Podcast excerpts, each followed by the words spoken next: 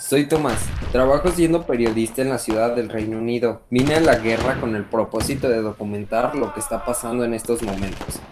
En pocas palabras, soy un corresponsal de guerra. Lo que estamos haciendo ahorita es refugiarnos en una trinchera mientras llegan los demás refuerzos.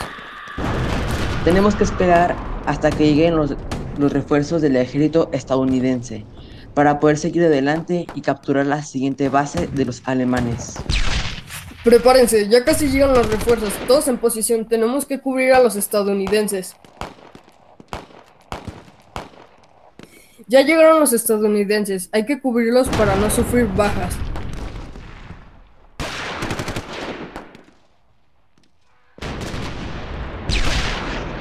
Lo malo de ser corresponsal de guerra es ver todas las ciudades destruidas a causa de la guerra y ver a los civiles y soldados fallecidos.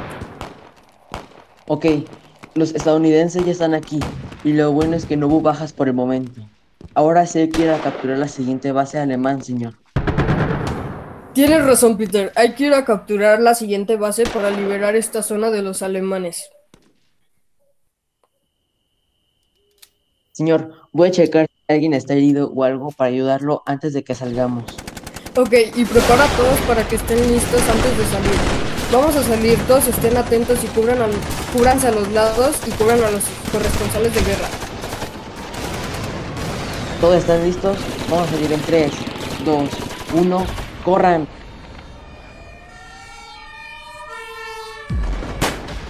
Lo logramos, capturamos las trincheras, todo está bien. Sí, no hubo bajas, pero sí demasiados heridos. Uy, casi no salgo de esta. Es lo malo de ser corresponsal de guerra, que no sabes si la vas a librar en estos casos de guerra cuando tienes que salir de la trinchera en la que estás. Ahora toca refugiarse en la trinchera. Hay 25 heridos, señor. Los 25 ya están bien. Ok, todavía nos quedan algunos soldados, mientras tanto hay que ayudar a los heridos.